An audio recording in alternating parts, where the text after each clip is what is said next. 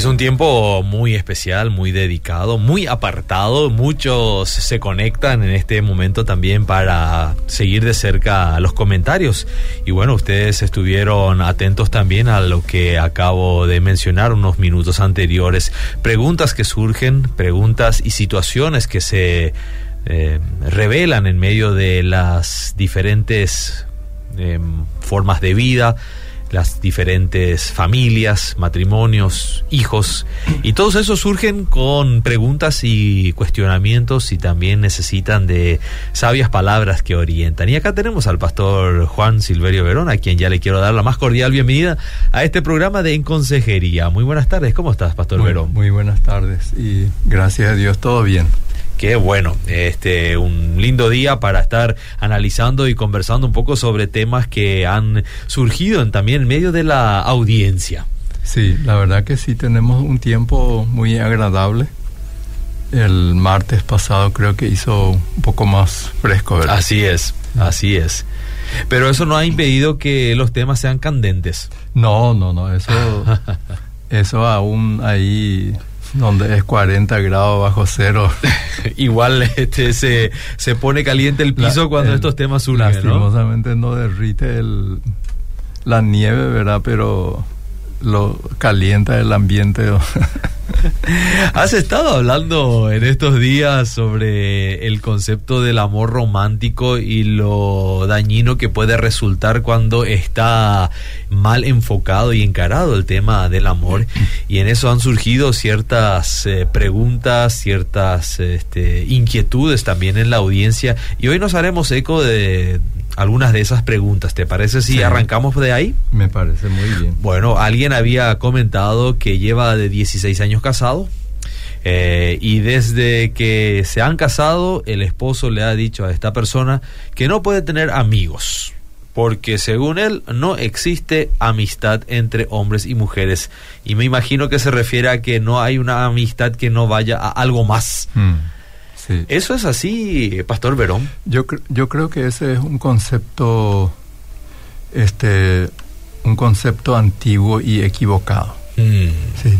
Y tiene también, ese, o sea, detrás de todo eso, primero lo que está la desvalorización de la mujer. Ajá. Sí. Sí. La desvalorización, o sea que, o sea que una mujer no puede estar con un varón porque eso sí o sí va a terminar en la cama. Eso es lo que está queriendo decir así con ese, Eso es lo que está queriendo decir con eso, ¿verdad? Entonces, ¿qué es, verdad? De que no hay una, no se considera, digamos, el valor de la mujer como tal, ¿verdad? Mm. Que la mujer fue creada a la imagen y semejanza de Dios, al igual que el varón, ¿verdad? Por otro lado, también hay, digamos, detrás de todo eso existe también en el fondo el celo, ¿verdad? Mm. Ese es lo que realmente está ahí de, detrás, escondido de eso, ¿verdad? Por eso que no se puede tener esa amistad, ¿verdad? Sin embargo, eso es en nuestro tiempo, en los que en el tiempo que nosotros vivimos, ¿verdad? Mm. O sea, aún, digamos, en los colegios, por ejemplo, ¿cuántas este, amistades se desarrolla, ¿verdad? especialmente en los y yo creo, ¿verdad? Justamente que los colegios mixtos son muy positivos, ¿verdad? Antes existían, por ejemplo, Colegio Nacional de Niñas, o sea, colegios que eran exclusivos para mujeres y varones. Exacto. Eso ya viene luego también de un concepto antiguo, ¿verdad? arcaico, de que no se puede juntar eso porque sí o sí va a terminar algo... Porque siempre se corre peligro. Se corre peligro, ¿verdad? Sí que siempre está el peligro ahí. Entonces las, los colegios este mixto realmente son muy positivos porque allí aprenden, digamos, los chicos desde muy temprana edad a relacionarse correctamente con sus compañeras y compañeros, ¿verdad? Claro, claro. Y en eso, en los años que pasan en el colegio, se crean amistades muy sanas.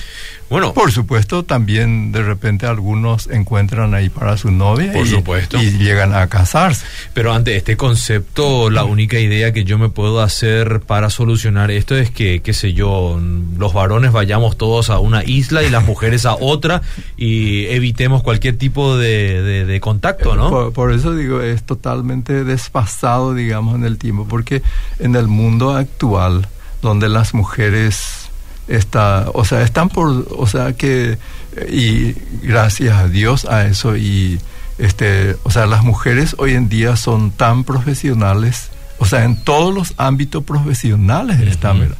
Y a propósito, yo suelo mirar el, este video que del Ministerio de Obras Públicas y veo testimonios de mujeres trabajando en la ruta, manejando enormes tractores. Cierto. O sea, esos enormes vehículos, sí. Enormes vehículos, ¿verdad? manejando, ¿verdad? Este, y eso se ve, ¿verdad? Por todas partes. Mm. Y no solamente eso, ¿verdad? En el ejército. Exacto. Sí, en la aviación. Ahora, definitivamente hay una raíz de cierto temor o de celo eh, o, el varón es muy este, inseguro. Eh, o la mujer es tremendamente bella que por eso corre riesgo todo el tiempo. No sé cuál de las dos ¿verdad? Este, podría ser la definición no, No, y para esa persona, no importa cuán bella o fea sea la mujer, mm. pero lo mismo, o sea, está, digamos, el celo. Mm. Y detrás del celo, ¿qué es lo que existe, verdad? La inseguridad, el miedo, mm, la falta de confianza, ¿verdad? Entonces ese es el verdadero problema allí, es el celo. Pero, pero podría estar eso quizás ligado a alguna experiencia que sí ha sido de alguna manera negativa en cuanto a una relación de inicial amistad, pero que después terminó en otro en otra situación. Sí, puede, puede ser, puede ser que existan experiencias y de hecho, ¿verdad? De que el celo se trae, digamos, de este prácticamente desde la niñez, o sea, de la casa, ¿verdad? Que ya vienen ahí relaciones que, o sea, tuvo, digamos, un ejemplo sano y correcto, ¿Habría quizás alguna recomendación o sugerencia que uno podría decir hay que prestar atención, hay que tener cuidado? ¿Habría algunas acciones que tanto el hombre como la mujer deberían de considerar a la hora de tener una relación de amistad con el sexo opuesto? Y yo creo que, digamos, o sea, todo, o sea, yo particularmente pienso, ¿verdad?, de que las relaciones sanas se fundamentan en la confianza y en el respeto mutuo. Y si uno está seguro de eso, ¿verdad? Entonces no hay de qué temer, ¿verdad? por, por supuesto, ¿verdad? Seguramente hay situaciones y situaciones que uno pone, ¿verdad? Pero la mayoría de los casos no es así, ¿verdad? Simplemente son relaciones que se desarrollan en ámbitos laborales y también a lo mejor de otro ámbito, ¿verdad? Deportivo, lo que sea, pero son, son relaciones sanas. Yo creo sinceramente, ¿verdad? Este, en las relaciones sanas que existen entre hombre y varón, sin que haya nada más que, que simplemente eso. ¿verdad? Y bueno, quizás sea conveniente también que involucre a su cónyuge en las eh, amistades con las cuales uno frecuenta. ¿Podría eso ayudar también? También ayudar, ¿verdad? Porque cuando existen las exclusividades, pues a veces también puede despertar cierta sospecha, ¿verdad? sí. y cuando realmente... Y, yo creo, ¿verdad? De que los matrimonios que van así, este, generalmente son así, ¿verdad? Después se convierten en amistades mutuas, mutuas ¿verdad? Esas amistades que uno trae del a lo mejor ya de la juventud, a lo mejor de la adolescencia o incluso de la niñez, ¿verdad? Porque, no, sí, sí, porque muchos son así, ¿verdad? Perduran en el tiempo y eso luego se convierte en la amistad de la pareja, ¿verdad? Del matrimonio. La línea está habilitada al 972-201-400. Si quieres aportar algo, consultar algo, con mucho gusto. En esta tarde aquí el consejero, el pastor Verón, estará atento también a sus consultas. ¿Te parece si vamos a al siguiente punto que también ha sido ya comentado con anterioridad? En este caso la persona escribe y dice, descubrí a mi esposo siendo infiel. Y le pedí en el momento, entiendo, el divorcio Luego hablé con los padres, le dije que él era una persona sin vergüenza y luego analicé como que llevamos ahora dos meses de casados, dije voy a luchar. Pero ahora él me dice que quiere el divorcio porque él entiende que yo no voy a cambiar y además le dejé mal parado para con la familia. La pregunta es, ¿qué hago? ¿Firmo el divorcio cuando él lo esté presentando? Y al, ahí se encuentra, la verdad, que por decirlo así, el victimario se, es, el, más enojado. el más enojado. Ahora, esa señora debe considerar bien, ¿verdad? Dos meses de casados y su marido infiel. Y ella dice, le descubrí. Eso significa infraganti, ¿verdad? O sea, yo entiendo, interpreto así. Así es. Sí, que lo descubre, O sea, no hay acá, digamos, me dijeron, se, se sospecha que esto, que eso, sino que descubrí. Y tampoco hay reconocimiento. no hay, cometí esto. No hay ningún reconocimiento, al contrario, él se enoja, ¿verdad? Mm. Se enoja por la que ella fue y habló con los padres por esa situación, ¿verdad? Eso, detrás de eso para mí es que eso ese varón ya estaba llevando una relación paralela. Hmm. O sea que tenía dos novias al mismo tiempo y con una se casó y con la otra sigue flirteando. más que flirteando ahí, ¿verdad? Pero al margen, ¿verdad? Entonces la señora tendrá que considerar muy bien ese aspecto, ¿verdad? Tan solo dos meses y ella dice, decidí luchar, ¿verdad? Pero cuando uno decide, ambos tienen que este, trabajar por, no luchar, ¿verdad? Sino que trabajar por el matrimonio, pero eso siempre se fundamenta también cuando hay un genuino arrepentimiento, ¿verdad? Reconocimiento del hecho, ¿verdad? Porque si tal cosa no existe, eh, ¿qué es lo que vas a trabajar? Y sí, porque va a trabajar una sola parte. Una sola parte, si no, no hay mucho que hacer si no hay un reconocimiento. Mm. Entonces, la decisión está en el campo de ella. Y en cuanto a firmar el divorcio que le traen, para mí siempre, cada uno tiene la, este, la libertad de hacer lo que le parece mejor, ¿verdad? Pero el no firmar no significa que con eso va a impedir el divorcio. O que solucione el problema. Que solucione el problema, porque de todas maneras, el que quiere, digamos, real eso, este, igual el juez va a expedir el divorcio sin que ella firme o él firme, ¿verdad? Sí. Sí, porque no, no se requiere de eso. Y en la práctica, en la relación, eh, creo que también ya se vivirá un distanciamiento propio de una situación no arreglada, ¿no? Sí, ya se, se vive todo eso, ¿verdad? Y yo soy de la opinión, ¿verdad?, de que es mejor, o, o sea, ¿para qué crear tanto tanto más problema, porque todo eso trae, lo único que trae es más dolor más, más, más, dolor, ¿verdad? Y entonces es mejor buscar un camino mucho más amistoso, si, que, si, ah, si, si es que no existe ya un... Para mí lo del primer lugar es el tema de la reconciliación y que el matrimonio se restaure. Ese, esto es el primer término. Pero si tal cosa no existe, que no que lo otro es no hay vuelta atrás, entonces, por lo menos procurar que no sea tan traumático eso. Mm, sí. Así es. Y, ahí surge una pregunta y justamente aquí una persona de la audiencia lo está formulando y pregunta, pues, ¿vale la pena luchar en el caso de que un hombre abandonó eh, o, y se divorció de su esposa porque la persona no quería el divorcio, pero igual se divorció y ahora quiere recuperar la familia. La pregunta es, ¿vale la pena luchar para recuperar la familia, recuperar el matrimonio? Y esas son cuestiones que la persona tiene que evaluar. Tiene que evaluar si, si realmente vale la pena o no. ¿verdad? Pues eso va a depender de muchos factores. Yo diría, ¿verdad?, que va a depender de muchos factores. Primero, digamos, de la genuinidad del acercamiento y del reconocimiento o arrepentimiento, lo que sea, si hijos de por medio, años, o sea, la relación, cuánto tiempo va, todo eso. si, hay, otra relación de por medio ya. Si hay otra relación de por medio, entonces todo se complica, ¿verdad? O sea, es ya muy difícil así, ¿verdad?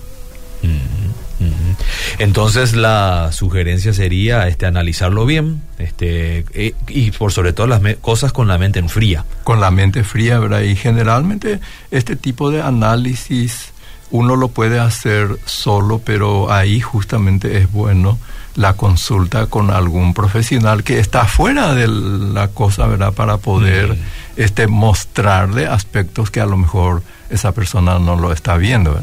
¿Sí? y, ah, y, eh, y, después tomar la decisión final. Y tiene mucho peso esas decisiones porque te pueden volver a cambiar toda la vida. Sí, claro, una decisión es una decisión puede, o sea, es determinante, ¿verdad? es, es, muy determinante, ya sea para bien o para mal. Bueno, has hablado en muchos aspectos acerca del amor romántico que mucho se idealiza. Quizás hoy para ir eh, cerrando un poco este tema y luego dar lugar para otros temas más adelante, eh, queremos encarar un poquito y darle una conclusión a esta, eh, a esta charla sobre ese amor romántico. Sí, y, justamente, ¿verdad? Eso, ¿verdad? Para este, hacer un poco una conclusión respecto a todo eso, ¿verdad? Y este, yo considero que, o sea, comparo el amor romántico, que es la cumbre de las emociones y sentimientos, hmm. que es, es la cúspide, ¿verdad? Pero por eso es importante recordar que en la cumbre no se puede permanecer por mucho tiempo. Hmm no se puede permanecer allí, ¿verdad? Que es algo, algo que uno puede disfrutar y a lo mejor desearía que permanezca para siempre eso, sí. pero no se puede, ¿verdad? La vida real se desarrolla en el valle, hmm. sí. Y entonces todo es así, ¿verdad? Si uno, pero ese es así, ¿verdad? El romanticismo lleva, es la cumbre de todas las emociones, sentimientos, y eso la viven muchas personas, ¿verdad? En su vida, ¿verdad? Mm. Pero no es que siempre va a permanecer eso, ¿verdad? No, no, va, no va a permanecer. Entonces, tomar conciencia, saber que, que la vida tiene sus cumbres y también sus valles, ¿verdad?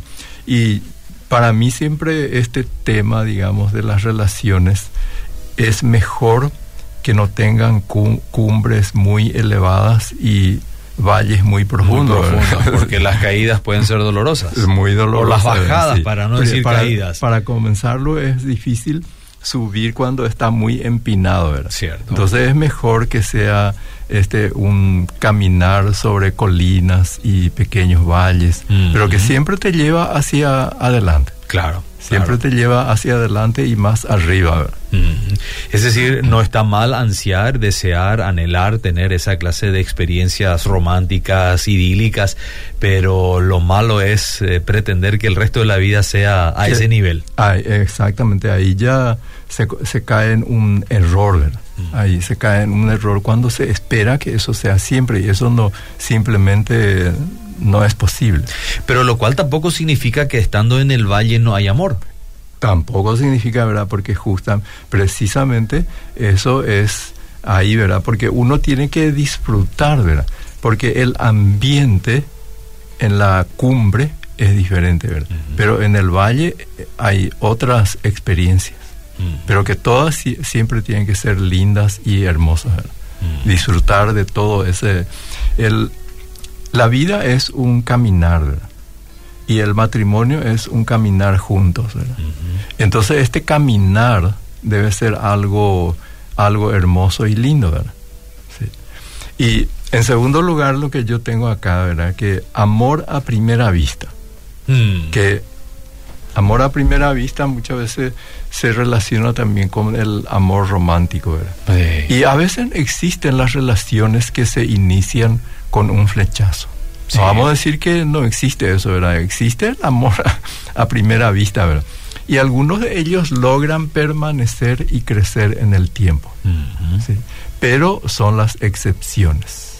Eh, ese es un punto importante. Son, excepciones. Son excepciones, ¿verdad? Eh, existen, existen eso. ¿verdad? Y hay, hay personas que este, yo justamente una vez, o sea, a, una, a, un, a un señor le pregunté si, cómo le conoció a su esposa.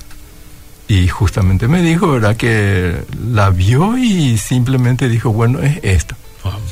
Y en 30 días estaban casados, ¿verdad? Uno diría oh, todo una locura, ¿verdad? Sí, sí, realmente suena, suena, a, una, locura, ¿verdad? a una rapidez increíble, ¿no? Una rapidez increíble, pero algunas personas hacen así, ¿verdad? Sí, sí. Y así como tan rápido se flecharon, así tan rápido también. Después se empiezan a descubrirse todos los defectos también que... Que conlleva toda persona. Que conlleva toda persona, ¿verdad? que, que carga, ¿verdad? Sí. Entonces, pero algunas personas logran este, superar todo eso y permanecer en el tiempo y seguir así, ¿verdad? Que logran, digamos, realmente después amarse. Exacto, sí. En el proceso, en el conocimiento, en el tiempo en el cual este, descubren los lados A y B, ¿eh? ambos lados del disco decíamos antes, ¿no? Y después viene, es saludable que los matrimonios tengan sus momentos especiales para ellos mismos. Eso es algo muy hermoso y debemos alentar, porque muchas veces en el caminar, con el correr del tiempo, también está ese otro, digamos, o sea, uno cae también a veces en el, en el, en el conformismo, en la rutina y permanece, todo sigue tan monótonamente, ¿verdad? Y eso no es saludable, ¿verdad? Eso, no, es, bueno, ¿verdad? Eso no es bueno, ¿verdad? O sea, entonces los matrimonios tienen que tener sus momentos especiales para ellos mismos. Y cuando yo estoy diciendo para ellos mismos, eso excluye a los hijos excluye a los amigos también, ¿verdad? Claro. Porque hay muchos matrimonios que vamos a salir, ¿verdad? Y bueno, vamos a invitarle también a fulano y mengano. Entonces no es otra vez un momento exclusivo para ellos, ¿verdad? Y esos momentos especiales es muy importante y especialmente los varones, los caballeros tienen que escuchar y entender también eso, ¿verdad? De que las mujeres necesitan ver tanto esa mujer que está trabajando todos los días fuera de la casa como aquella mujer que todo el día está trabajando en la casa, ¿verdad? Porque de trabajar, trabajan ambos, ¿verdad? Exacto. tanto algunos solamente no salen afuera, otras salen, ¿verdad? Entonces, ellas también necesitan eso, ¿verdad?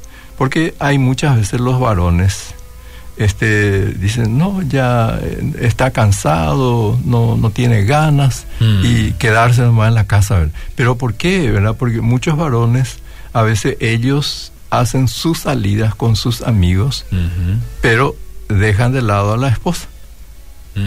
Que yo no estoy condenándolo eh, de eso de salir con los amigos que es correcto verdad pero tampoco no hay que olvidar y descuidar el matrimonio porque al fin y al cabo el matrimonio es el más importante que por encima de todas las otras relaciones, ¿verdad? Y no es lo mismo decir, bueno, yo tengo mis días de salida con mis amigos, tú tienes los tuyos con tus amigas. Sí. No es lo mismo tampoco. No, es lo mismo. No es lo mismo porque de esa manera corre el peligro de la separación, ¿verdad? Claro. Corre el peligro de la separación porque cada uno está yendo por su propio camino lo único que están compartiendo es un espacio geográfico, ¿verdad? Y es muy importante esos momentos especiales para ellos mismos. Y eso no significa tampoco que necesariamente tengan que salir. Sí. Porque esos momentos especiales se puede tener en el mismo hogar. Exacto. En la misma casa también, ¿verdad? se podía despachar por unos minutos, unas horas a los chicos que vayan con los tíos, con los abuelos. Y, sí, y aun cuando no se vayan ahí, es despacharlo de tu presencia. Eh, también, ¿cierto? Sí, sí, Pero todo eso, es, ese es un aspecto muy importante, ¿verdad?, para la vida matrimonial. Y yo creo que hoy en día muchos matrimonios caen en la monotonía. Y de repente a veces se rompe de una manera incorrecta. Y ahí explota todas las cosas y, el riesgo que se corre también es de que llegado el momento de los problemas, soluciono los problemas con mis amigos y tú con tus amigas. Y eso no es la forma de solucionar. No, es la forma de solucionar. este tipo de relaciones y cuando se tiene, digamos, se crea, cuando surgen los problemas es un problema para ambos. O sea, ambos lo enfocan y lo encaran. Bueno, nos queda el tiempo, Pastor Verón, para un eh, consejo más. Este... Y otro es entonces el amor que dura por toda la vida se desarrolla y crece en el tiempo. A medida que pasan los tiempos, el amor se fortalece. A veces es como esos árboles añosos, tienen unas raíces y tronco muy fuerte, aunque ya no tengan muchas hojas. Su copa a veces está un poco ajada, pero el árbol está firme aún en las tormentas más terribles. Hmm. Ese es el amor que ha crecido en el correr del tiempo. Hmm. Y finalmente, para los que se están iniciando en la vida matrimonial, no se preocupen tanto por el pasado de su pareja, sino por el presente. Hmm. Porque muchos se preocupan más qué hizo o no hizo eh, hmm. su pareja hmm. antes de conocerse, ¿verdad? Sí, lo importante es el ahora, el hoy, cómo está esa persona y qué construimos juntos. Porque el pasado no vamos a cambiar ni vamos a construir. Es el presente lo que nosotros tenemos que edificar y construir día a día. Y aquellos que este, apuestan por el amor romántico tienen que considerar también, pastor, que eh, quizás el príncipe azul venga en otros colores. También puede venir en otros colores, ¿verdad? Sí. Mucho más real, ¿no es cierto? No solamente un idílico romance eh, efusivo y que también no dura en el tiempo. No, no dura en el tiempo, ¿verdad? O sea que por eso dice Cecil Osborne, ¿verdad? Olvídate, este, este, abandona tus sueños del príncipe azul. Mm. y bueno, lo dice con propiedad, ¿no es cierto? Porque tenemos que construir a un rey, a una reina en el hogar que realmente perdure a través de las eh, circunstancias más adversas en la vida familiar que puedan venir. Pastor Verón, Qué lindo tiempo y qué buenos consejos nos has dejado. Te agradecemos una vez más por el tiempo dispensado en el día de la fecha y bueno, el próximo martes tendremos oportunidad de volver a charlar contigo cuando se presente nuevamente a las 13 horas en consejería. Será hasta el próximo martes entonces. hasta el próximo.